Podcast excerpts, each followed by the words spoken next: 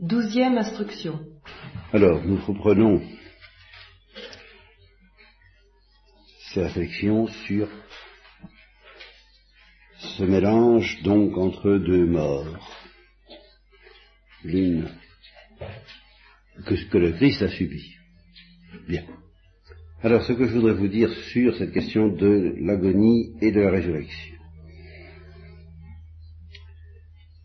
c'est que dans cette mort dont l'aiguillon est le péché, la victime, c'est la douceur de Dieu. C'est elle qui, imprégnant le cœur du Christ, s'offre à travers le corps du Christ à la persécution, à la blessure, à la cruauté de l'endurcissement du cœur Par conséquent, la question n'est pas de savoir si cette agonie va être soutenue par la grâce de Dieu, puisque c'est la grâce de Dieu elle-même qui supporte cette agonie. Alors, vous voyez que ce serait une contradiction dans les termes euh, de dire que je puisse subir, participer à l'agonie du Christ sans avoir la grâce, une contradiction dans les termes, puisque c'est la grâce elle-même, la douceur trinitaire, euh, qui est crucifiée dans le cœur du Christ. Voilà la, la, la mort dont l'aiguillon est le péché dans le cœur du Christ, c'est comme ça que ça se passe. Et dans le cas du Christ, cette douceur, cette paix, alors ça, je le maintiens, est à un niveau qui s'appelle la gloire de l'âme. Je ne dis pas la gloire du corps, la gloire de tout l'être, mais la gloire de l'âme, en ce sens que l'âme du Christ voit face à face la douceur du Père et la douceur du Saint-Esprit dont il est imprégné. Par conséquent, les deux choses, dans le cas du Christ, sont à leur paroxysme. La splendeur de, la beauté divine et l'horreur des ténèbres du péché. Se rencontrent au maximum comme un confluent dans le cœur du Christ, qui est vraiment à la croisée de ces deux fleuves. Euh, et là, je parlerai au point de vue du Christ, alors, de son humanité, d'incompatibilité sanguine entre le, sang très pur qu'il tient de la Sainte Vierge et qui est lui-même tout, tout, dominé par la pureté trinitaire, par la pureté du cœur et de la douceur de Dieu, et qui est en contact sanguin par la voie de la généalogie, c'est pour ça qu'il faut lire la généalogie du Christ. Hein. la Sainte Vierge descend des pécheurs, et par la Sainte Vierge, le Christ descend des pécheurs. Ça, au point de vue de la généalogie, charnellement. C'est capital, ça. Par conséquent, il est en contact d'osmose, il est en contact sanguin avec, passez-moi l'expression, euh, pour nous faire sourire un peu, malgré le sujet, avec ce sang impur qui souille nos sillons, n'est-ce pas? Le, le, ah oui, notre, notre la boue de l'humanité. C'est pour ça qu'il en meurt, il meurt d'incompatibilité peut pas. C'est exactement ça. Alors, maintenant, c'est tout. Vous voyez, je, enfin, c'est tout, il y aura encore. Il en résulte que la manière dont le Christ souffre est inintelligible pour nous, parce que c'est la douceur de Dieu qui souffre en lui, et par conséquent, euh, c'est une souffrance qui est sans euh, sans limite, en ce sens qu'elle ne se protège pas. Euh, elle, il ne fait rien pour amoindrir la cruauté de ce qui lui arrive. Mais justement parce qu'il ne fait rien pour amoindrir la cruauté de ce qui lui arrive, eh bien, il ignore toute âpreté. C'est une souffrance qui a sa douceur quand même, puisque c'est la douceur de Dieu qui souffre. Alors, j'en viens toujours à ça. Et, une douceur infinie. De sorte que dans l'agonie du Christ, eh bien, je serais tenté de dire, on est à l'aise, c'est dilaté. C'est la dilatation même de l'amour infini qui est là. Et s'il n'y avait pas cette dilatation de l'amour infini, cette dilatation d'un bonheur excessif, d'une joie excessive, il n'y aurait pas d'agonie. Il n'y aurait pas d'agonie du Christ.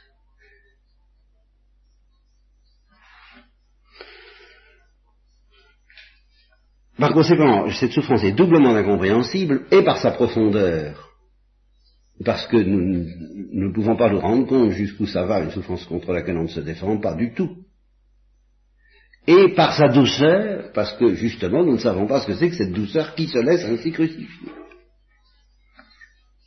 Et il y a dans la, douceur du Christ, ce qu'on appelle dans la littérature, euh, quand on parle d'une douceur déchirante. C'est bien pour notre cœur de pierre, je vais y revenir, la douceur du Christ est déchirante au sens strict du mot. C'est-à-dire qu'elle est insupportable. C'est pas la croix qui est insupportable pour nous, c'est la douceur du Christ. Et ça, je vais vous l'expliquer parce que maintenant je vais vous parler de, nous. On va commencer à parler de nous. Eh bien, nous, c'est la croix à l'envers.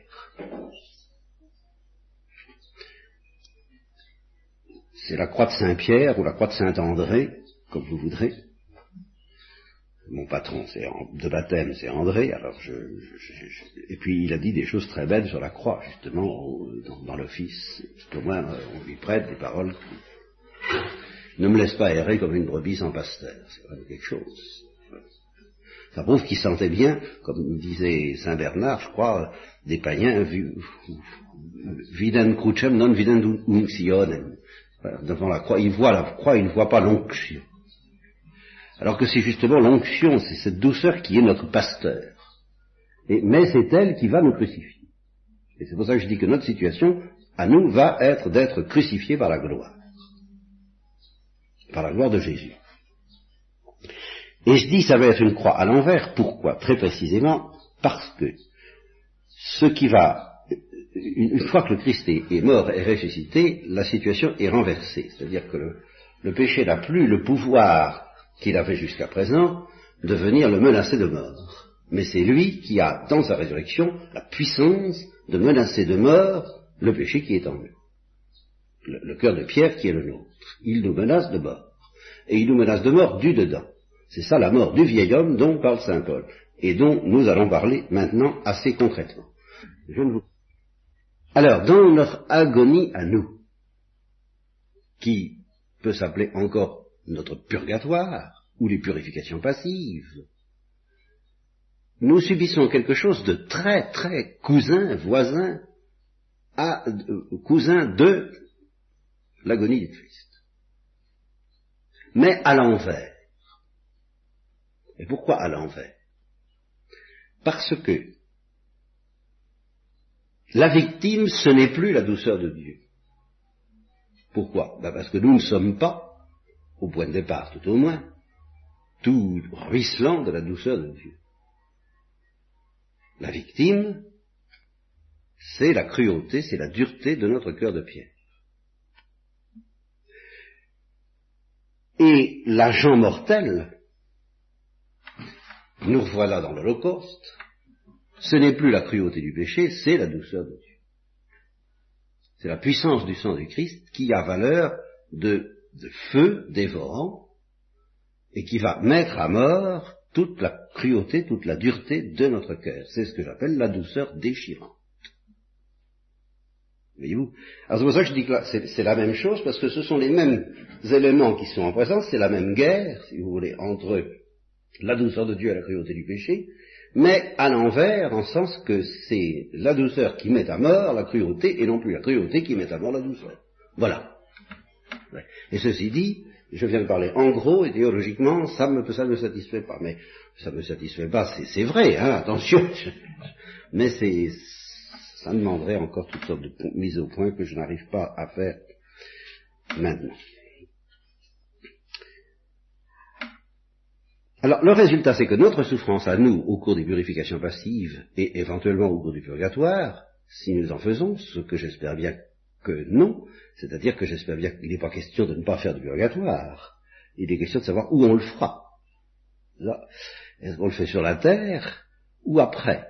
Si on le fait après, c'est qu'on a raté notre affaire, parce que le sens de la terre, c'est d'être ce purgatoire. Et rien d'autre. Tout le reste, c'est très secondaire. Mais ne, pas rater son coup, comme je me le disais au moment où j'avais décidé d'entrer dans la vie religieuse, c'est ne pas rater son purgatoire. C'est se laisser c'est faire son purgatoire. C'est pour ça que Thérèse disait il faut avoir, il faut espérer ne pas faire de purgatoire. Oui, parce qu'il faut justement espérer le faire ici-bas. Et faire son purgatoire ici-bas, c'est obtenir de Dieu cette miséricorde qu'il nous consume entièrement ici-bas. Donc, qu'il nous fasse subir intégralement l'agonie en question, l'agonie nécessaire, euh, le minimum d'agonie indispensable pour que notre péché disparaisse. Plus, peut-être, ce que Dieu nous demandera pour participer gratuitement à la rédemption du monde. Alors ça, c'est son affaire, hein, attention, c'est son affaire, c'est pas la nôtre.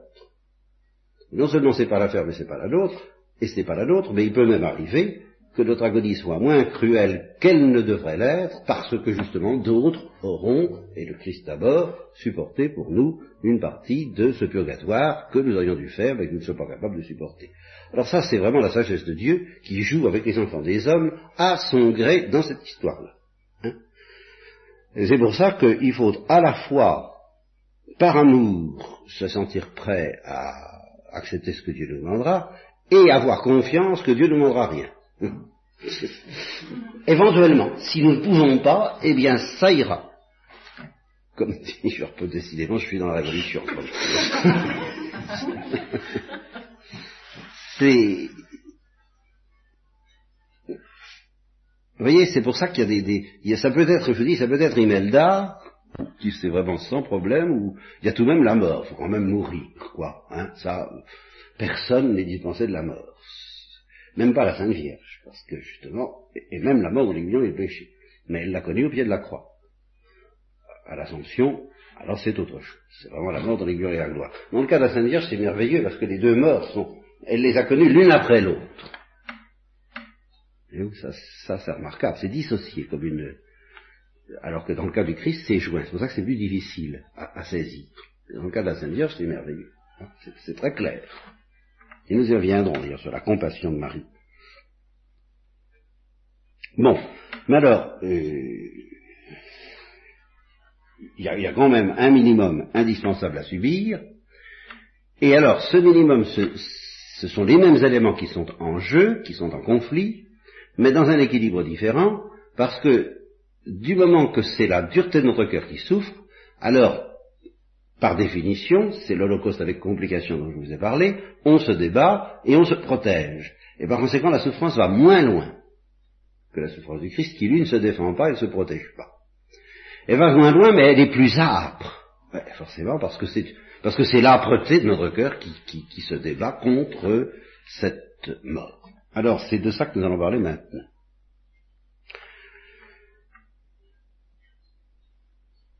Alors je vous parlerai du rôle des sacrements, euh, le baptême et l'Eucharistie dans cette purification que nous avons à subir, mais je vais d'abord vous parler de la purification. Et alors là, très concrètement, et très, très pratiquement, avec beaucoup de comparaisons médicales, je vous préviens d'avance, parce que c'est la seule manière, enfin c'est la seule analogie correcte que que je trouve pour ces choses. Et alors il est entendu que je ne parle pas du surcroît de complications qui peuvent, pourraient nous venir du fait d'une compassion de notre part, mais au sens très surnaturel du mot, c'est-à-dire d'une participation de surcroît que Dieu pourrait nous demander aux souffrances de la rédemption. Je ne parle pas de ça, je parle de ce que nous avons à subir euh, normalement et sauf justement allègement gratuit que, d'autres peuvent nous obtenir, ça, alors là, je m'en occupe pas non plus, je, euh, euh, je parle de ce que nous avons à subir normalement pour que le vieil homme meure et que la joie, la douceur, la paix de Dieu puissent nous être données en plénitude. Alors là, prenons bien au sérieux cette parole du Christ, je veux que vous ayez la joie et que vous l'ayez en plénitude. La joie, nous l'avons mais nous ne l'avons pas en plénitude. Alors nous imaginons qu'il va nous laisser tranquille. Eh bien, il ne va pas nous laisser tranquille, parce qu'il veut que nous l'ayons en plénitude. Et je vous répète, si nous, nous, ne lui permettons pas de nous la donner en plénitude sur la terre, eh bien, il faudra, comme il veut quand même qu'on l'ait en plénitude, qu'on l'ait après cette vie, et ce sera bien plus dur. Ça, c'est sûr. Quelle que soit l'âpreté de la souffrance purificatrice à subir ici-bas, c'est rien à côté de ce qu'il faudrait subir après cette vie, si nous ne sommes pas assez généreux, mais de cette générosité-là, se laisser faire par le feu de sa douceur, pour que ça ait lieu sur la terre. De sorte que, à partir de maintenant, c'est justement pour ça que je ne m'occupe pas trop d'être bien au point théologiquement,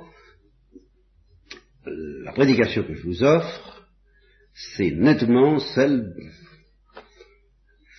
passez-moi l'expression, d'un représentant de commerce, mais d'admirabile commerciaux, c'est, j'allais dire d'un voyageur, c'est un peu ça. Euh, allons, allons, allons, venez, euh, c'est un encouragement, c'est une invitation, c'est vraiment veux-tu. Et alors c'est un veux-tu très précis. Vous comprenez? Ça n'est plus veux-tu entrer dans la vie religieuse, puisque en principe vous y êtes. Ça n'est plus veux-tu te donner totalement, puisque en principe c'est fait. Mais c'est veux-tu que j'aille jusqu'au bout? Moi Ce n'est même pas veux-tu faire ce qu'il faut toi pour que j'aille jusqu'au bout, c'est veux-tu moi que j'aille jusqu'au bout? D'abord. Si tu acceptes ça, ce qui se traduit par une signature au bas d'un petit formulaire, hein, t'inquiète pas, je garderai ça dans mes dossiers, et le jour venu, tu recevras une convocation. la maison se charge de tout. c'est d'abord un consentement. Et, et évidemment, celui qui a donné son consentement à une opération pareille, c'est tellement énorme que, à moins d'être infidèle, mais en ce sens qu'il oublie ou qu'il renie le consentement qu'il a donné, ben, tout ce qu'il va faire dans la vie, il va le faire par rapport à ce consentement. Il va en faire plus ou moins. C'est pas ça que je vis. C'est pas ça que j'appelle une infidélité. C'est pas d'en faire trop peu, par exemple. C'est pas ça. Je ne vous dis pas qu'il faut en faire peu. Mais ce que je veux dire, c'est que la, vraie fidélité, c'est de ne rien faire que pour ça. Et je précise, euh, c'est presque un paresseux qui vous parle, parce que je suis paresseux par un bon bout de mon être, de surtout pas se donner du mal pour autre chose. Voilà. Alors, vous vous donnerez plus ou moins de mal pour lui permettre de vous consumer, ça, soit, chacun fait ce qu'il peut ou, ne fait pas ce qu'il peut, c'est une autre affaire, je, vous encourage à faire le plus possible, mais surtout, surtout, ne vous fatiguez pas pour autre chose. C'est ça l'infidélité la, la plus dangereuse. Et la moins excusable, vous comprenez, parce que que vous ne fassiez pas tous, un peu fatigué, vous vous dites, oh là là, oh, bon, ça, c'est excusable. Mais que vous vous fatiguiez pour autre chose. Alors que je suppose vous aurez donné votre consentement. C'est peut-être pas fait. C'est pour ça que je vous dis, je suis le représentant de, commerce et je vous invite à partir de maintenant, et, toute la retraite était, c'était pour en arriver à placer mon petit papier, mon petit, mon petit billet d'invitation. Hein? C'est l'invitation banque mais alors avec des précisions que peut-être, en effet, euh, vous n'aviez pas saisies, ou alors que moi j'avais saisi à Saint-Jean de la Croix, c'était d'une manière qui me terrorisait littéralement, que j'avais pas du tout envie. Alors je voudrais, euh, c'est peut-être un piège que, je vous tends, vous présenter ça euh, sous une forme plus attrayante et plus, plus intéressante, sans vous dorer la pilule pour autant. Hein alors je vous dis, une fois que vous avez dit oui à une chose aussi énorme, écoutez, enfin, non, alors, ne vous mettez pas en peine d'autre chose. Je vous en supplie. Ben, vous me direz peut-être les autres, euh, et les grandes intentions, mais je vous ai suffisamment expliqué, j'espère, que l'essentiel pour les autres dépend de savoir si, au moment de votre mort, vous serez déjà ensemble, oui ou non. Ben, c'est toute la question. Le reste, Et au point de vue de la charité fraternelle, il, m'est arrivé que ça m'aide. Quand je vraiment j'ai affaire à quelqu'un de trop imbuvable, eh bien j'essaie de me dire euh, oh, comme il sera beau quand il sera en cendre. Hein Parce que là, il ne restera pas grand-chose de tout. Quand on voit la manière dont le feu traite ce qu'il traite, il n'y a plus, c'est vite réglé. Et comme de toute façon, nous serons en cendres, la liturgie romaine disait le mercredi des cendres, souviens-toi que tu es poussière, que tu retourneras en poussière, la liturgie dominicaine disait, euh, souviens-toi que tu es cendre et que tu retourneras en cendre, je vous propose, puisqu'on peut dire ce qu'on veut, hein, cette formule, cette synthèse, souviens-toi que tu es poussière et que tu dois devenir cendre. Voilà. Voilà le programme. Demandez le programme.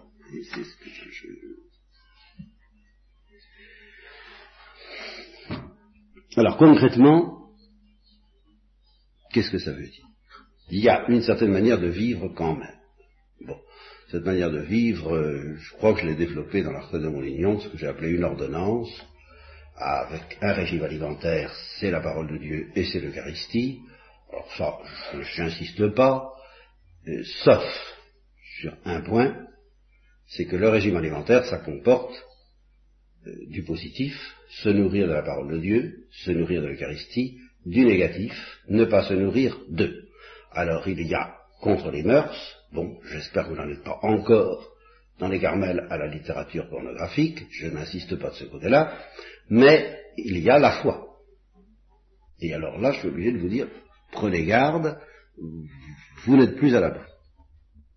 Vous étiez à l'abri, mais vous ne l'êtes plus. Vous étiez peut-être trop à l'abri, parce qu'il y avait des choses positives qu'on ne vous donnait peut-être pas à lire, ce qui est dommage, mais à partir du moment où on ouvre les portes, comme on le fait à toutes les revues, à toutes ces choses-là, eh bien vous êtes obligé à un certain discernement individuel, que j'ai pas à trancher de savoir si vos supérieurs ont affaire pour vous ou pas, mais même si euh, elles essaient, vous n'êtes pas dispensé, vous, de garder l'œil et l'oreille et de sentir ce qui sent le roussi, c'est-à-dire,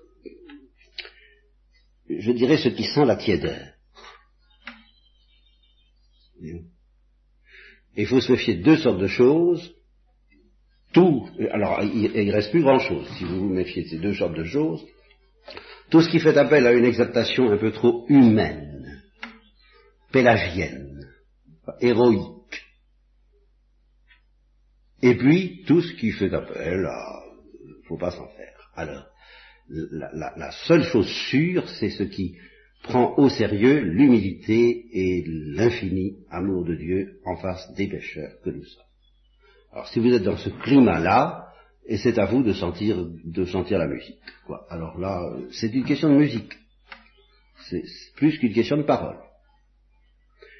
Et puis, je dirais aussi, c'est personnel. Il faut, moi, je suis bien obligé de, si on me demande mon avis sur telle lecture, sur tel auteur, euh, de le donner. Mais j'aime pas trop ça. En, un sens, j'aime pas ça. J'aime beaucoup mieux euh, me dire mon avis à moi-même en toute sécurité, enfin toute sécurité, c'est-à-dire que je peux y aller, j'ai pas besoin, j'ai pas peur de manquer à la justice et à la charité. Je conclus non.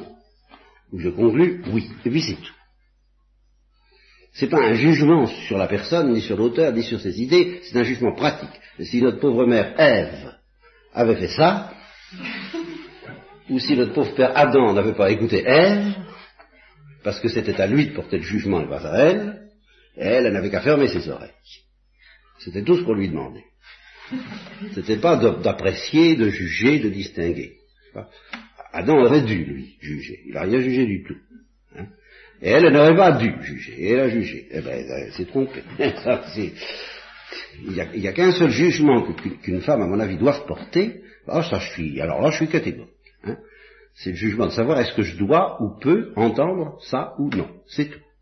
Elle n'a pas à se demander si c'est vrai ou pas, ni par où c'est vrai ou pas. Mais à savoir, euh, est-ce que je peux me permettre d'écouter? Est-ce que je dois me permettre d'écouter? Hein, Ça, ce jugement-là, il a bien fallu que vous le portiez d'un bout à l'autre de la retraite. Et, je vous ai prévu d'ailleurs qu'il pouvait très bien arriver des moments où, vous aviez le devoir de ne pas m'écouter. Ça, a priori, c'est pas exclu. Eh bien, il faut pas écouter. Mais il faut pas essayer de juger. C'est presque impraticable ce que je vous dis là. Et pourtant, à force d'amour, vous devriez y arriver. Voyez-vous, euh, celle qui aime celui qu'elle doit aimer, ben, si on lui dit des choses qui vont l'amener à moins aimer, elle perd pas son temps à les discuter, elle ne les écoute pas, et puis c'est tout. Enfin, c'est pas sorcier quand même.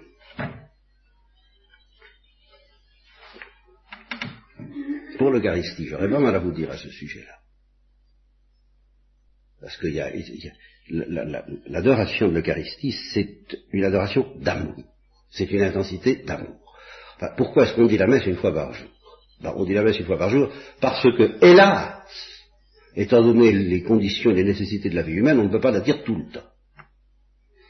mais si l'Église, si l'amour de l'Église pouvait vivre selon son instinct d'amour d'épouse, eh bien, on n'aurait qu'une seule activité au monde, c'est de dire la messe. Alors ça commencerait à minuit, ça se terminerait à minuit, et on recommencerait à minuit. Ça, ça, ce serait la vraie vie de l'Église. Vous comprenez? La messe durerait 24 heures. Avec justement toute une immense préparation, dont je vous reparlerai, qui serait une augmentation du désir. Et puis une immense action de grâce qui c'est un remerciement. Bon, ben, faut bien qu'on vive, c'est-à-dire faut bien qu'on fasse autre chose. Bien. Alors, on fait autre chose, on, on donne à la messe des dimensions raisonnables mais raisonnable eu égard aux nécessités de la vie humaine, pas raisonnable eu égard à l'amour quand même. Eu égard à l'amour, ce serait tout le temps. Alors, faute de pouvoir faire ça, parce que, ben oui, il faut bien qu'on fasse la cuisine, et qu'on dorme, et qu'on travaille, et qu'on euh, chante l'office, ce qui est déjà un truc pour prolonger la messe. L'office. Si vous ne comprenez pas comme ça, si vous ne comprenez pas comme ce qu'on a appelé l'écrin qui entoure la messe, mais c'est pas seulement, oui, c'est l'écrin, mais c'est la prolongation, on, continue, euh, on continue, au fond, ça fait partie de la messe, l'office, quoi, pour, pour qui comprend bien les choses. Je vous, préciserai d'ailleurs, si j'ai le temps, euh, une petite idée sur l'avant-messe et la messe, et que c'est pas du tout pareil. Admettons que l'office fait partie de l'avant-messe, ou de l'après-messe, de l'action de grâce, enfin, de, bien. Alors, il faut bien qu'on fasse tout ça, puis qu'il y ait des récréations, au moins chez les carmélites. C'est très important qu'on joue du tambourin, éventuellement, comme euh, Thérèse d'Avila, enfin, et, qu'on fasse des récréations pieuses, comme, euh, ou pas pieuses, ça, enfin, des récréations, qu'on joue au ballon peut-être, mais ça m'était... Alors ça, ça, ça, je suis tout à fait d'accord, il, faut, bien. Mais l'Église en souffre, l'amour de l'Église en souffre d'être obligé de ça, tout en étant, tout en le faisant avec joie, et alors voyez comment le, le, sophisme, le sophisme dans lequel on est embarqué à ce sujet-là, on nous dit, mais enfin, il faut aimer la vie, il faut aimer, euh, il faut aimer le ballon, il faut aimer la joie, la danse, la fête, mais bien sûr, mais bien sûr. Seulement, enfin, parce que c'est très bon, mais enfin, ça n'a pas la plénitude de l'intimité avec l'époux enfin, dans une vie de ménage où, le foyer s'aime vraiment, eh ben oui, il faut que le, mari sorte pour faire ce qu'il a à faire, et que la femme sorte pour faire les provisions. Il faut, bien sûr, et tout ça est joyeux, on est heureux de faire tout ça, mais enfin, quand on se retrouve, c'est autre chose quand même. Bon, la contemplation réciproque de, deux regards qui se dévorent par amour. Bon, eh bien, si le fait d'aimer cette occupation par-dessus tout entraîne, bon, une certaine lassitude de ce qui n'est pas ça, ça n'implique pas un mépris, ça n'implique pas qu'on n'aime pas la vie sous ses autres formes, enfin, pas du tout. Mais, ça implique simplement qu'on dit c'est, tout de même pas la même chose. La vraie vie est absente. Quand, cette intensité maximale n'est pas là. C'est, quand même pas le, et, on est tenté de dire comme ce drogué dont je vous parlais, euh, vous ne savez rien si vous ne connaissez pas cette intensité de vie-là, et si vous vous contentez d'aimer la vie à, à, 33,2 au lieu de 40,5. Enfin, ça n'est pas mépriser la vie à 33,2, c'est tout simplement constater que c'est pas pareil. Enfin, la perle précieuse, c'est la perle précieuse, et le reste, c'est le reste. Alors l'Église, elle est comme ça, dans sa psychologie d'épouse. Et en tant que vous êtes épouse du Christ, eh bien, euh, si vous n'êtes pas comme ça, voyez-le comme une misère, mais pas comme une vérité. Eh bien, en conséquence, étant donc obligé de faire autre chose que de dire la messe, comme Saint Philippe Néri qui y passait des heures. L'Église a dit non, c'est pas raisonnable, il faut, faut, hélas faire autre chose.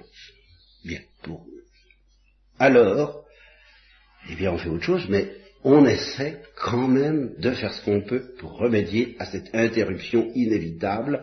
D'abord on fixait un rythme, le rythme quotidien comme étant le meilleur rythme, et ça c'est l'Église latine qui a trouvé ça tout de même.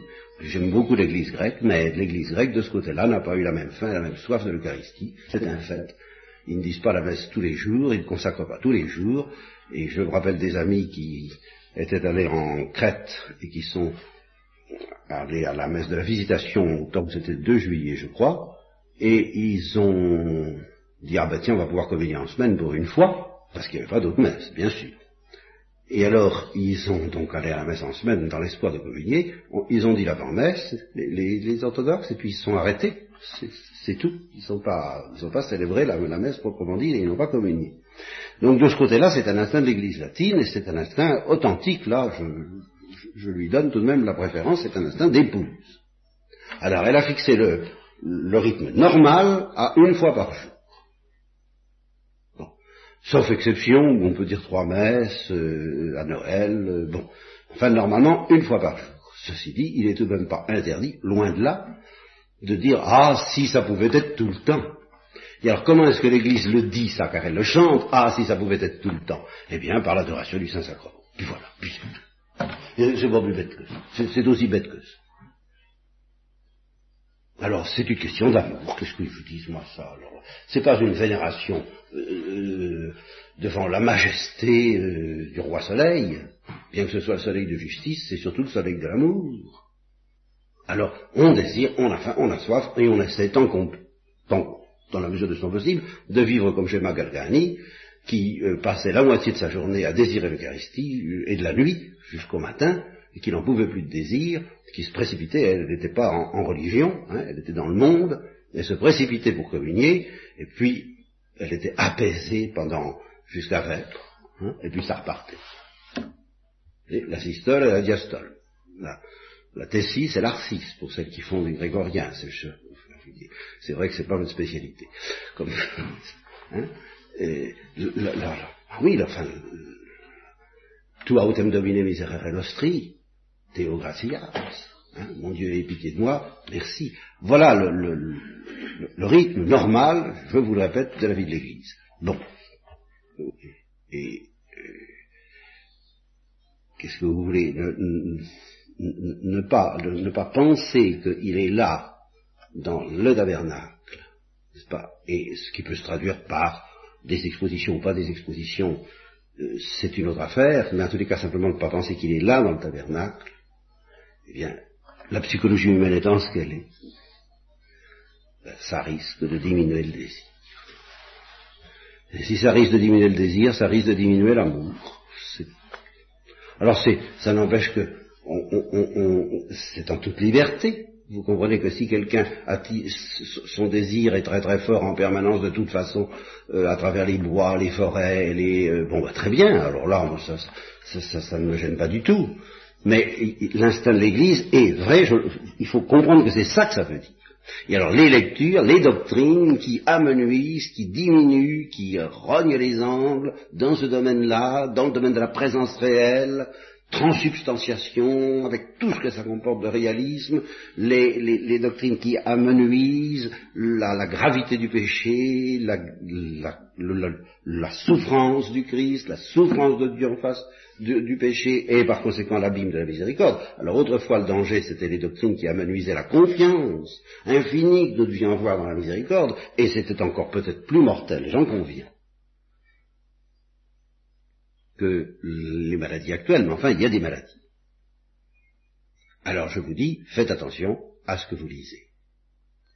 Tout n'est pas euh, bon, et non seulement question vraie, pas vraie, c'est votre amour qui doit être en éveil, et qui doit vous dire, est-ce qu'on est en train, est-ce qu'on n'est pas en train de me dire, oui, bien aimé, bien sûr, mais enfin, faut peut-être tout de même, il y a d'autres valeurs. Je veux pas entendre ça. Pour moi, il n'y en a pas d'autres. Et les autres hommes? Eh bien, les autres hommes, je leur souhaite la même chance qu'à moi. Mais si je me mets à perdre justement le sens du, bien-aimé, comment est-ce que je pourrais le désirer pour les autres si je le désire plus pour moi? Il n'y en a qu'un. C'est pas l'homme que j'aime en général, ni d'abord les hommes en général, mais lui. Et les hommes, ben, je les aime en sens que je souhaite qu'il trouve lui. Bon, alors ça c'est à propos de l'ordonnance du régime alimentaire. Bien.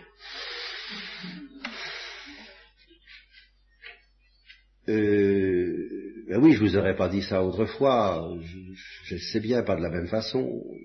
J'aurais craint le jansénisme, j'aurais surtout combattu le jansénisme, qui me rendait malade. Le jansénisme me rendait malade. Ben maintenant, c'est autre chose. C'est bien.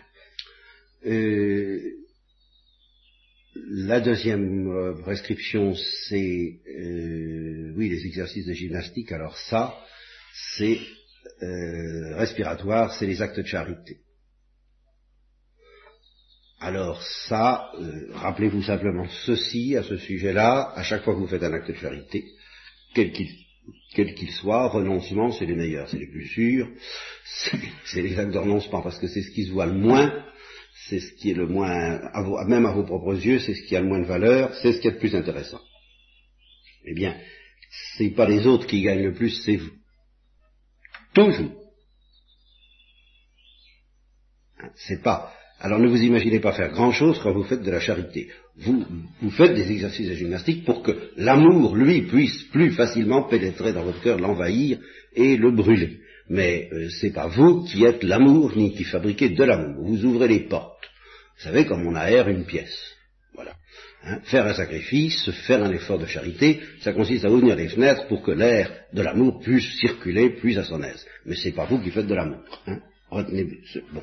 Et puis alors troisième euh, prescription, euh, l'oraison.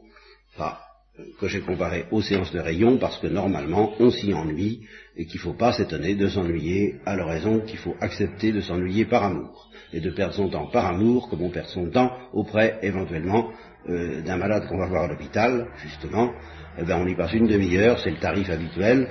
Quand on est euh, très garde malade, on y passe une heure, c'est votre tarif. Eh bien, et on s'ennuie pendant une heure, et puis voilà, bon, euh, bien, si si d'aventure vous vous ennuyez pas, remerciez, mais euh, lui, son plaisir, c'est de voir que vous êtes capable de vous ennuyer pour lui. Votre plaisir à vous, c'est autre chose. D'accord. C'est quand il vous donne le sentiment de sa présence de quelque manière que ce soit et tout ce qui peut en résulter. Alors très bien, remerciez Dieu, c'est qu'il a travaillé pour vous. Mais quand il a envie que vous travailliez un peu pour lui, ben, c'est que vous vous ennuyez. Voilà. Allez-y, allez-y. Bon. Alors, si vous faites cela, moyennant le virus qui vous a été inoculé par le baptême, et puis la nourriture qui fait que justement ce régime permet au virus de se développer normalement, l'Eucharistie et tout ce que je viens de dire, alors il faut vous attendre à ce qu'un beau jour il se passe quelque chose. Voilà.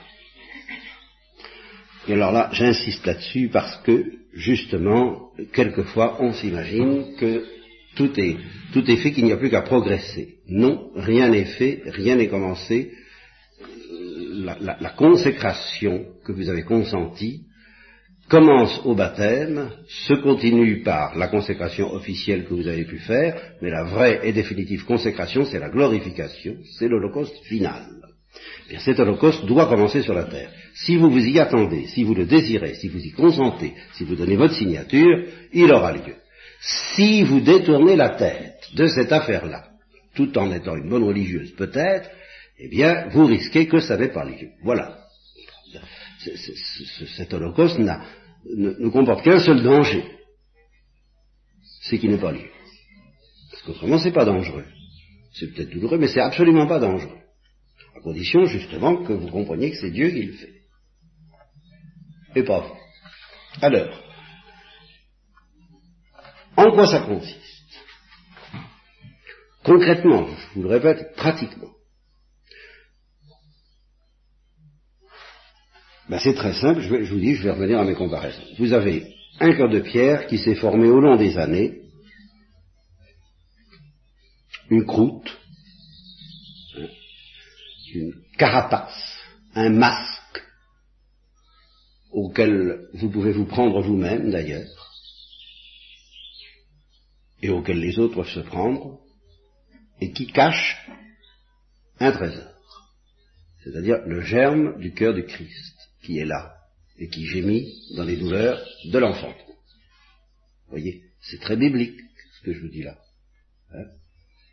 la plus petite de toutes les graines a été emprisonnée depuis le baptême dans un cœur de pierre qui est le vôtre et le mien. Voilà, c'est la situation, la situation du divin prisonnier, comme on disait au temps de Thérèse de l'Enfant Jésus, ben, c'est le divin prisonnier dans le tabernacle, mais c'est d'abord et aussi, c'est aussi et même d'abord le divin prisonnier dans votre cœur. Et il y est en prison.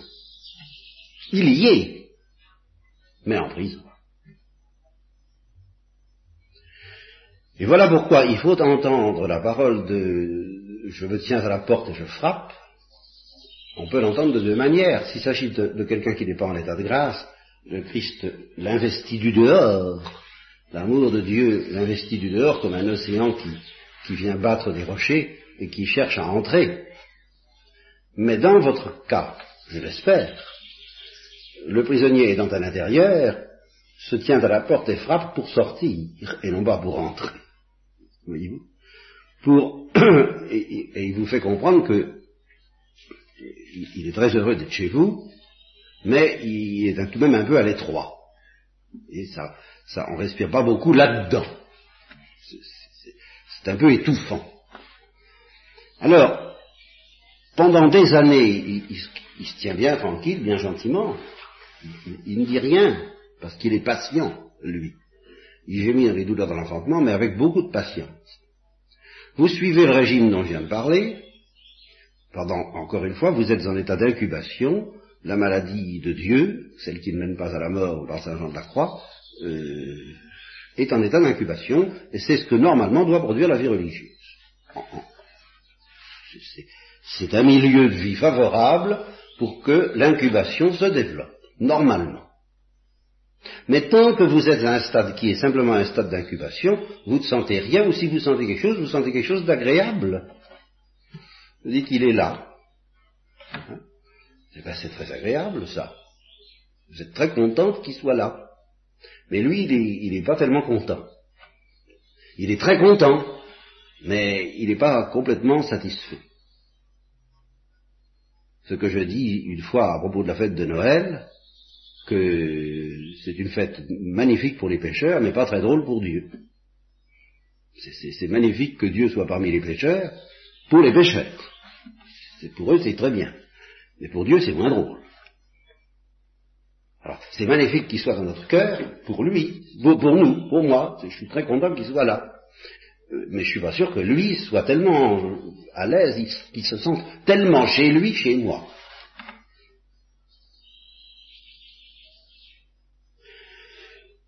Et alors, si donc nous, évitons cette manœuvre d'avortement qui s'appelle le péché d'endurcissement, et pour, tuer le germe et pour s'en débarrasser, il y en a qui font ça. Et si nous évitons même cette manœuvre d'endurcissement qui s'appelle le péché véniel systématique et installé, dans lequel, en somme, euh, inconsciemment, ou très inconsciemment, on dit à Dieu, euh, jusque-là, mais pas plus loin. Ça. Euh, voilà, je, veux bien faire ça, ça et ça.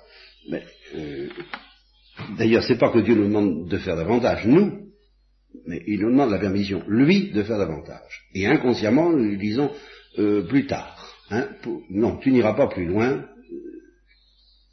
La parole de, de ces deux enfants à une, maman qui les faisait tourner en les prenant par les poignets, hein, et l'un qui disait oui et l'autre qui disait oui, mais pas plus vite que je voudrais. Et ben voilà. Il y a quelque chose en nous qui dit attention, hein, pas plus vite que je voudrais. Alors, si nous évitons ça aussi, le plus possible, autant que ça dépend de notre liberté, parce que la nature, elle, elle est obligée de se protéger un peu contre cette espèce de fou qui, qui est en nous. Eh bien, un jour, tout doucement, oh, tout doucement, là, il va y avoir comme une espèce de malaise. On va pas se sentir très très bien. Et on va se dire, c'est étonnant, pourtant j'ai fait, je me suis donné dans la vie religieuse, j'ai été très heureux de trouver le Seigneur, je le sers de mon mieux. Euh, si justement vous vous donnez la peine de ne pas être attentif seulement aux épreuves extérieures et à ce qui vous vient des autres, mais à ce qui vous vient de vous, vous sentirez au bout d'un certain temps, et vous avez peut-être senti, certaines d'entre vous, qu'il y a quelque chose qui va pas. Quelque chose qui va pas tout à fait. C'est pas tout à fait ça. C'est parce que vous commencerez à entendre, c'est pour ça qu'il faut faire du silence, c'est parce qu'il y a au fond de vous-même quelqu'un qui, vous savez, comme euh, ben, il y a un prisonnier, c'est ça. Quand on, imaginez, vous êtes dans une maison ou dans un navire et on vous dit, chut, écoutez, vous n'entendez pas quelqu'un qui se plaint Vous n'entendez pas un, un gémissement Oh non, non, non, non, non, non, non, non c'est le vent, c'est le bruit, allez, allez, vous, on continue à, à, vivre. Mais non, je vous assure, attendez, attendez, écoutez, écoutez. N'est-ce pas? Voilà, alors c'est pour ça qu'il faut faire silence, parce que si vous n'écoutez pas, vous n'entendrez jamais cette plainte. Cette plainte du Christ, au fond de vous-même, au fond de votre prison, au plus profond de sa prison qui est vous, et qui vous dit, laisse-moi sortir laisse-moi grandir, j'étouffe. Alors si vous vous mettez à écouter cette plainte, et si je voulais me faire l'avocat du diable, je vous dirais, euh, surtout vous mettez pas à écouter cette plainte, parce que ça va faire que croître et embellir, je vous préviens. Et alors c'est là que je suis obligé de prendre des comparaisons. La première, c'est celle d'une plante qu'on enferme dans du ciment. On a fait l'expérience scientifiquement pour voir euh, quelle était la puissance de la sève des arbres. n'est-ce pas? Alors, on a pris un petit arbrisseau, de rien du tout, et on lui a donné quand même tout ce qu'il fallait pour grandir, l'oxygène, l'eau, la nourriture, enfin je sais pas tout ça. Et voyant quoi simplement au point de vue de l'espace vital, comme on dit, il était enfermé dans du ciment. Eh bien, ce qui arrive, c'est que le ciment éclate la sève est plus forte. Alors j'ai vu ça une fois dans un cinéma accéléré, c'est très impressionnant, quand on prend une vue tous les 15 jours, on voit le ciment qui vole en éclats littéralement, sous la pression de l'arbre qui, se déploie. Bon ben voilà exactement ce qui nous attend. Et quand je parle de la douceur déchirante, eh bien c'est ça, c'est une douceur qui va déchirer la carapace. Seulement, avant qu'elle déchire la carapace, je suis obligé de vous le dire, ça je ne peux pas vous le cacher, je vous ai dit que je ne vous donnerai pas la pilule, on souffre. On souffre exactement comme un abcès qui gonfle jusqu'à ce qu'il soit crevé. Voilà, ce que vous voulez. Il y, a une tension. La peau euh, devient soumise à un traitement, à une pression de plus en plus douloureuse au fur et à mesure que la sève monte. Alors la sève, on est très content de la voir tant que justement elle n'est pas trop forte. Mais il y a un moment où elle, où elle devient trop forte pour que notre cœur, avec ses dimensions étriquées, puisse la contenir. Alors à ce moment-là, on souffre. On souffre parce que la peau se tend de plus en plus, le, cœur de pierre est, soumis à une pression de plus en plus douloureuse parce que ça ne peut plus marcher. Et puis, à un moment donné, alors ça se produit en un clin d'œil, en un instant, le jour J, à l'heure H, je ne sais pas laquelle, hein, eh bien, toile se déchire. Et alors, le liquide, la sève s'écoule à l'intérieur de nous-mêmes, et ça correspond, d'une part, au don des larmes. On se met à pleurer et on découvre combien on était cruel avant et qu'on n'y comprenait rien. Tout en essayant de faire toutes sortes de choses très bien, on n'y comprenait rien parce que inconsciemment, c'est notre être, qu'est-ce que vous voulez ça C'est pas possible autrement. Nous, nous sommes cruels, nous barrons la route à la, douceur incroyable de cet amour, et, nous ne pouvons pas nous en apercevoir avant que cette cruauté n'ait craqué. Alors, sitôt qu'elle a craqué, alors nous, savourons cette douceur. Vous vous demandez aussi, vous, s'il n'y a pas une plainte quelconque quelque part. C'est les oiseaux, je crois. Voyez-vous, ben voilà, voilà, exactement, vous voyez, c'est tout à fait la comparaison. Vous voyez, alors il faut faire silence, euh, si on veut entendre euh,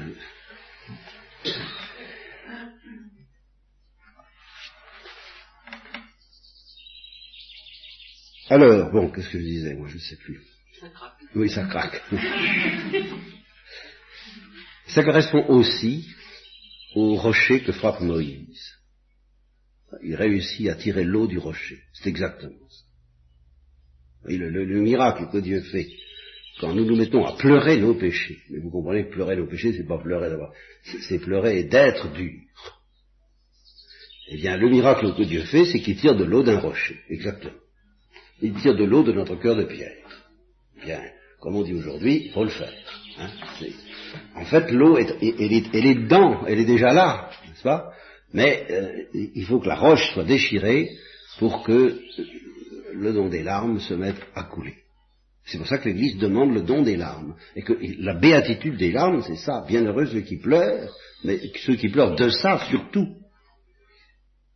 Quant aux larmes qui viennent pour d'autres motifs, elles peuvent être le chemin vers la béatitude des larmes.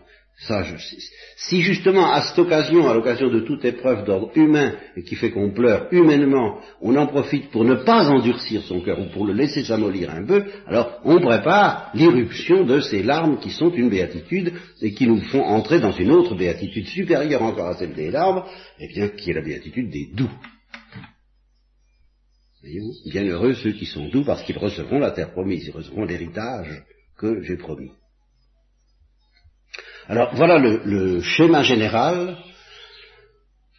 de ce qui nous attend, vous attend, à plusieurs reprises d'ailleurs, jusqu'à un, certain paroxysme, dont parle Saint Jean de la Croix, et au terme duquel, alors, comme il était dit dans le psaume, et, nous et on a cherché le lieu du pécheur et on ne l'a plus trouvé. Après, vous êtes demandé pendant des années et des années comment vous vous débarrasseriez de telle ou telle dureté dont vous sentez qu'elle est en vous, je vais y revenir. Euh, un beau jour, si vous êtes fidèle, je vous le promets de sa part, c'est là où je refais encore mon petit voyageur de commerce, n'est-ce pas? Un beau jour, vous vous direz, mais où est-ce qu'elle est, cette dureté, je la trouve plus. Je, ne la trouve plus. Et locus moderat, euh, euh, voilà, il n'y a, plus de place pour... C'est extraordinaire, je ne comprends plus, mais et, vous vous direz même, vous vous attendrez à la voir ressortir et puis elle ressortira plus parce qu'il n'y en aura plus. Mais ça, alors, vous savez, ça vient après que, à plusieurs reprises, comme dit Saint Jean de on s'imagine qu'il n'y en a plus, puis on voit qu'elle fait de nouveau des siennes, n'est-ce pas? C'est long. Mais enfin, je vous promets, de sa part, qu'il en est ainsi. Euh, je vous disais que je vous reparlerai de cette dureté. Oui. Voyez-vous, s'il s'agissait de nous corriger nous-mêmes, infailliblement, nous rechercherions plutôt à corriger le dehors de la coupe et du plat, non pas parce que nous sommes hypocrites, mais tout simplement parce que c'est ce qui se voit, et que l'intérieur ne se voit pas.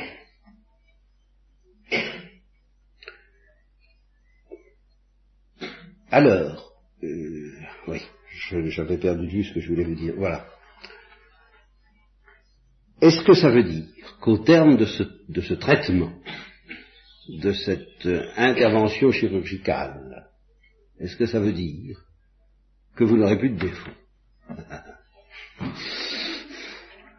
Est-ce que ça veut dire que vous serez parfait? Eh bien, il faut distinguer. Il faut faire très attention. Parce qu'il y a une manière de dire, oh ben c'est la misère humaine, ça va durer tout le temps, faut pas s'en étonner, faut se faire une raison, faut se faire une philosophie, qui là encore euh, n'est pas euh, conforme à la plénitude d'amour et de joie que Dieu nous propose. Il nous promet la délivrance totale. Et nous n'avons pas le droit de nous résigner à ne devenir en somme jamais des saints, à n'être jamais totalement délivrés. Et pourtant, vous direz, mais il y a vous-même des défauts, je ne vois pas comment il pourrait sortir euh, avant la résurrection. Alors, c'est là où je distingue entre l'odeur de la coupe du plat et l'intérieur. Ce qui ne disparaîtra sans doute pas, je pourrais presque vous dire sûrement pas, c'est le dehors de la coupe du plat. Les défauts extérieurs et visibles, les épines et les ronces que vous offrez à vos chères sœurs et à vous-même, eh bien, seront toujours là. Donc de ce côté-là, il faut se résigner, je suis d'accord, il faut se résigner. C'est pour, euh, c'est pour leur bien et c'est pour le nôtre. C'est comme ça, ça bougera pas. Ça bougera pas. Il paraît que Saint Ignace a fait une colère terrible le jour de sa mort. Bon. Alors qu'est-ce que ça veut dire la libération totale dans ces conditions-là? L'union transformante, le mariage spirituel, les descriptions ahurissantes de Saint Jean de la Croix sur l'état de l'âme, alors quoi? Eh bien ça veut dire que dans notre état actuel, nous n'avons pas seulement, hélas, des défauts, c'est-à-dire, mettons, des épines. Dans ces épines, il y a du poison. Et ce poison vient d'une certaine dureté, qui, elle, est l'intérieur de la coupe. D'une certaine cruauté, d'un certain endurcissement.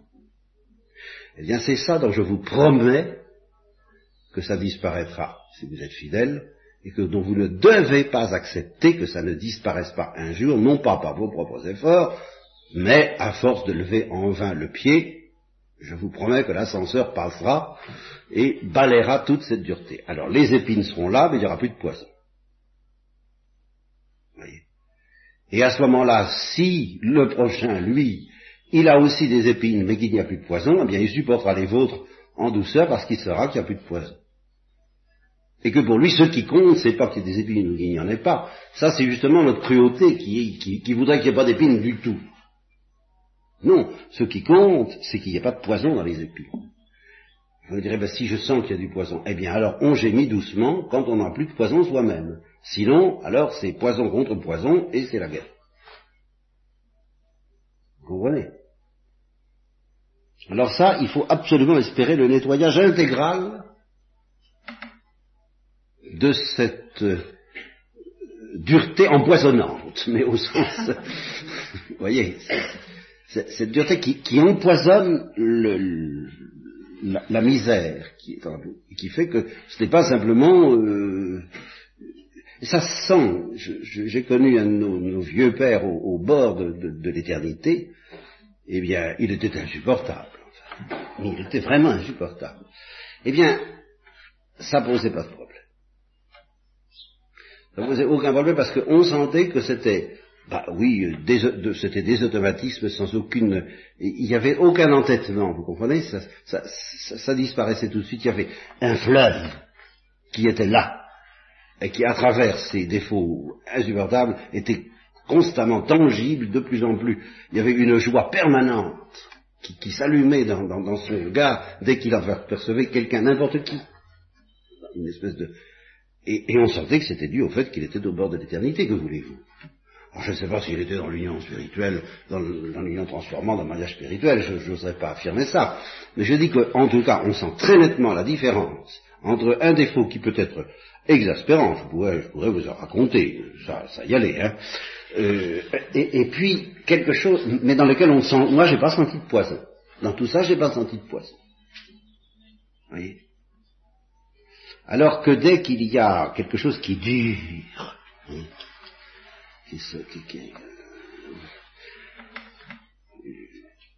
ah, alors c'est différent. Alors pour terminer, cette instruction dont je ne suis pas content, parce que, enfin peu importe pourquoi, je, vous offre, parce que je l'offre à chaque fois, ma petite parabole. Ça, personne, on ne peut pas y couper. C'est partie euh, des rites. Je suis pas tellement rituel pour pouvoir euh, me permettre ça, des rites de la retraite. La parabole finale, euh, pour vous offrir l'invitation que je viens de vous lancer. Alors, il était une fois un pays infesté de brigands. Voilà. Alors tellement infesté de brigands que, ben, vous savez ce qui se passe, on n'ose pas circuler. Hein. Si on n'ose pas circuler sur les routes, parce qu'à tout moment on risque d'être de, de, l'attaque de la diligence, eh bien le commerce, justement, le commerce, admirable ou non, ne se développe pas, euh, l'industrie non plus, les beaux-arts euh, sont compromis, enfin c'est invivable. C'est invivable. Alors, ce pays était un pays très fier, parce qu'il faut être fier dans la vie. Hein. Et il essayait de s'en sortir quand même, euh, courageusement et stoïquement. Et pourtant, il y avait à la frontière un puissant roi avec une puissante armée qui n'attendait qu'un mot de la part des gouvernants de ce pays pour pénétrer, franchir la frontière et puis mettre la paix dans ce pays. Mais ils étaient fiers et ils ne voulaient pas. Alors ça a duré des années, et puis un beau jour, ils n'en pouvaient plus, ils ont dit, allez, d'accord, on va se faire coloniser, d'accord. Alors le roi franchit la frontière avec ses armées, et il n'a pas plutôt franchi la frontière que tous les brigands vont se cacher. Ah, mais alors là, ils, savent très bien à qui ils ont affaire, hein, et alors ils n'insistent pas du tout. Hein, à peine ils ont signé, hein, avant même qu'il ait franchi, on ne les voit plus. Ah, alors le roi entre sans coup rire dans toutes ces bonnes villes, euh, tout le monde est content, euh, le commerce repart, l'industrie se développe, les beaux-arts fleurissent, enfin l'amitié s'épanouit, c'est merveilleux tout ça, et ça correspond donc au moment où nous capitulons devant Jésus-Christ roi, nous lui donnons notre volonté, nous acceptons qu'il règne sur nous, et que décidément ce soit lui qui fasse la police, et non pas nous. Hein, alors on lui donne notre liberté, euh, c'est ce que vous avez fait, je suppose, en entendant la vie religieuse, et, aussitôt le démon va se cacher. Hein, euh, et il prend possession de votre être euh, assez agréablement, ma foi. C'est ce que Thérèse d'Avila dit en disant qu'on fait des progrès dans la vertu, tout va bien, tout va bien. Alors ça dure un certain nombre d'années comme ça et tout va de mieux en mieux, le pays se développe, mais il reste un petit malaise. Il y a comme un, comme un malaise, comme un défaut, il y a des coins qui sont pas très sûrs quand même, et il y a des routes qu'on évite quand même un peu, on préfère les nationales, plutôt que certains petits chemins, euh, on, ne les voit plus, les brigands, c'est parce qu'ils sont devenus, mais enfin, on ne sait, sait, pas trop. Enfin, il y a un malaise qui demeure. Alors, le roi s'aperçoit qu'il y a un malaise. Et il convoque les ministres et leur dit, ben dites donc, quand je suis venu dans ce pays, euh, il y, avait des brigands Ah oui, oui, il y avait des brigands, bien sûr. Mais qu'est-ce qu'ils sont devenus? Oh, oh, oh, oh ils, se, ils, cachent, ils se cachent. Ça va bien, ça va bien, ça va très bien comme ça, si, c'est parfait, non, non, laissons-les tranquilles, on sera tranquille. Ah, mais pas du tout, dit le roi, pas du tout. Attention, je suis venu pour les trucider. Et certes, les trucideraient-je. Mais vous allez réveiller. ah, évidemment. Évidemment. Et c'est là que se tient ma petite invitation. Alors, voilà. L'ennui, c'est ça. C'est que nous sommes tout de même arrivés, où nous sentons que nous pouvons arriver, à une situation relativement viable. Le vieil homme et le nouveau, bof, on s'entend encore à peu près, quoi. Hein. la, paix de compromis dont je vous parlais. On se fait des concessions réciproques et tacites. Pas trop, pas trop d'orgueil, pas trop d'amour. D'accord. Hein Alors, moyennant ça, on aboutit à la coexistence pacifique que nous appelons la paix chrétienne. Et alors c'est là que le Christ dit non, moi je ne donne pas la paix comme ça. Je ne la donne pas comme le monde la donne. Le monde la donne comme ça, par voie de concession réciproque. Alors je suis d'accord, l'ennemi vous a fait des concessions, mais vous lui en faites aussi. Voyez quoi vous êtes à peu près tranquille. Je m'en vais fiche tout ça en l'air. Je vous préviens. Tout va se réveiller. Pour mourir. Veux-tu? Voilà. Alors je reconnais qu'il y a de quoi y regarder à deux fois. Regardez-y à deux et à trois et à quatre si vous voulez. Mais il faudra tout de même bien euh, donner une réponse. Et je vous le répète, quand vous aurez donné une réponse, vous pouvez la donner même dès maintenant, si vous êtes au début de la vie spirituelle et de la vie religieuse, vous pouvez la donner dès maintenant, encore qu'il sera bon de répéter ça, parce que ça ne sera pas mis à exécution forcément tout de suite. Votre acceptation sera rangée dans les dossiers, où il en sera pris bonne note, et puis je vous dis, euh, un jour, mon prince viendra, et les brigands se réveilleront. Ça, euh, c'est sûr, mais je ne sais pas quand. C'est pas forcément tout de suite, il ne faut pas s'inquiéter, ni se précipiter, ni vouloir faire venir la chose avant l'heure. L'heure, la notion d'heure, mon heure n'est pas encore venue. Alors, il ne faut pas que ce soit ni avant ni après, en vertu du principe militaire bien connu, n'est-ce pas, que avant l'heure c'est pas l'heure, qu'après l'heure ce n'est plus l'heure, mais qu'à l'heure c'est l'heure. Eh bien, cette heure-là, Dieu seul la connaît dans sa sagesse, mais simplement, Et nous en arrivons alors là à une parabole bien évangélique, tenez-vous prêts. Voilà, tenez-vous prêts, comme des serviteurs qui veillent en attendant le retour de leur maître. Il est venu et il est parti. Si vous avez lu La mauvaise servante, une, un poème en prose que je vous conseille de lire, qui n'est pas de moi, qui est très beau dans ce sens-là, eh bien, il vient une première fois, vous vous donnez à lui, et puis il s'en va. Et il s'en va dans le pays trinitaire. Et vous le sentez un peu absent pendant des années, pendant ces années d'équilibre, d'équilibre imparfait.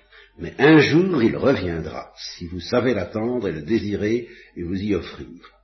Mais alors, euh, toute la vie chrétienne, eh ben, c'est ça, c'est de savoir, c'est de garder la lampe allumée de façon à lui ouvrir aussitôt qu'il frappera et qu'il vous dira, je viens pour réveiller des brigands et les mettre à mort. Euh, voilà, c'est tout, c'est pas plus compliqué que ça. Hein. Une longue veille, peut-être. En attendant, je, vous, dis, ça ne sera pas du tout forcément demain. Mais tenez-vous prête à ça, à ça. Parce qu'il y en a trop de religieux, de religieuses, de contemplatifs, de contemplatives qui ont détourné, dans le passé bien entendu, leur regard de ce programme-là et qui ont substitué un autre programme, justement un programme voisin, comme toujours, les trucs du démon c'est ça, un programme tout proche, qui ressemble comme deux gouttes d'eau, à très peu de choses près, mais qui n'est pas ça. Et alors le résultat c'est que ça n'a pas lieu, et que c'est tout de même navrant, puisque nous sommes venus pour ça. Alors voilà, je vous transmets cette invitation et j'ajoute que si vous y consentez, demandez de préférence à être conduite, je voulais, vous vous en doutez certaines, dans les services de la Sainte Vierge, parce que là, justement, vous serez traité à la fois plus doucement et plus rudement. Je, je vous dis les deux. Plus doucement quant à votre faiblesse, et plus rudement quant à votre orgueil. Ça, c'est justement ça. Il y a en somme deux voies, l'une en gros, hein, qui consiste à partir du dehors de la coupe et du plat pour aller ensuite à l'intérieur. Alors ça, c'est la voie que spontanément nous avons envie de prendre. C'est-à-dire que nous luttons d'abord contre les défauts les plus, les plus visibles, mais nous touchons pas trop au cœur de l'affaire. Et alors cette voie, eh bien, elle est plus satisfaisante pour l'amour propre, mais elle est finalement beaucoup plus fatigante, beaucoup plus douloureuse que celle qui consiste à s'offrir à la Sainte Vierge pour qu'elle, qui perd pas de temps, alors elle vise à la tête, tout de suite, pan, hein, elle attaque exclusivement l'orgueil, quitte à nous faire perdre complètement la face aux yeux des autres et à nos propres yeux, elle s'en moque, pourvu qu'elle elle enlève d'abord la dureté, et puis tout le reste demeure. D'où le fameux programme, je ne sais pas si vous avez connu ce programme que nous avions au noviciat sur euh, les quatre phases de la vie spirituelle, en latin, s'il vous plaît, mais je vais vous traduire. Donc, première phase, videntur non sunt. Ce qui veut dire, ils en ont l'air, mais ils ne le sont pas. Quoi? Des saints. Deuxième phase, qui est un progrès et qui est la première chose visée par la Sainte Vierge, c'est la première chose qu'elle va faire si vous vous consacrez à elle. Non sunt, non videntur. Ils ne le sont pas davantage, mais au moins ils n'en auront plus l'air. voilà. Eh bien c'est un gros progrès. Et la Sainte Vierge se sent déjà beaucoup mieux et le, Fils de Dieu respire déjà un peu mieux. Du fait que les apparences ne sont plus sourdes. Troisième phase, qui pour nous est exactement semblable à la seconde, mais qui pour Dieu est aux antipodes. Sunt non videntur. Il ne s'en doute pas, et personne ne s'en doute, sauf ceux qui ont des yeux pour voir, peut-être. Mais ils, commencent à le devenir sérieusement, mais ils n'en ont pas l'air davantage, parce que le poison est enlevé secrètement, n'est-ce pas? Euh, Toutes les fortifications restant apparemment intactes, vous comprenez? Et puis alors la dernière, s'il plaît à Dieu, que ça se passe avant l'heure de notre mort, alors et sunt et videntur. Voilà. Alors, euh, je, crois que je vous ai tout dit, je pourrais terminer la retraite là-dessus. Oui, ils, ils, le sont et, ils en ont l'air, oui. C'est-à-dire qu'il plaît à Dieu de glorifier euh, le, Père, à travers leurs œuvres, dès ici-bas, car on n'allume pas une lampe pour la mettre sous le boisseau. C'est tout de même le désir de Dieu. Seulement, il faut quand même qu'on lui en laisse le temps. Pour lui en laisser le temps, il faut qu'on se dépêche de se laisser brûler, purifier, mettre en pièces, nettoyer, tout, tout, tout, tout ça, n'est-ce pas? Et alors ça, je vous répète, c'est une hospitalisation. ça, vraiment, c'est c'est un consentement, la voiture passera vous prendre un jour, mais euh, qu'est-ce que j'ai à faire? Euh, ben, Qu'est-ce que fait un patient sur le billard? Hein, Certainement pas grand-chose. Il se laisse faire. Voilà. Alors préparez-vous et veillez, mais, mais retenez l'anxiété de l'interrogation du Christ et de la Sainte Vierge sur la question posée dès le début, veux-tu?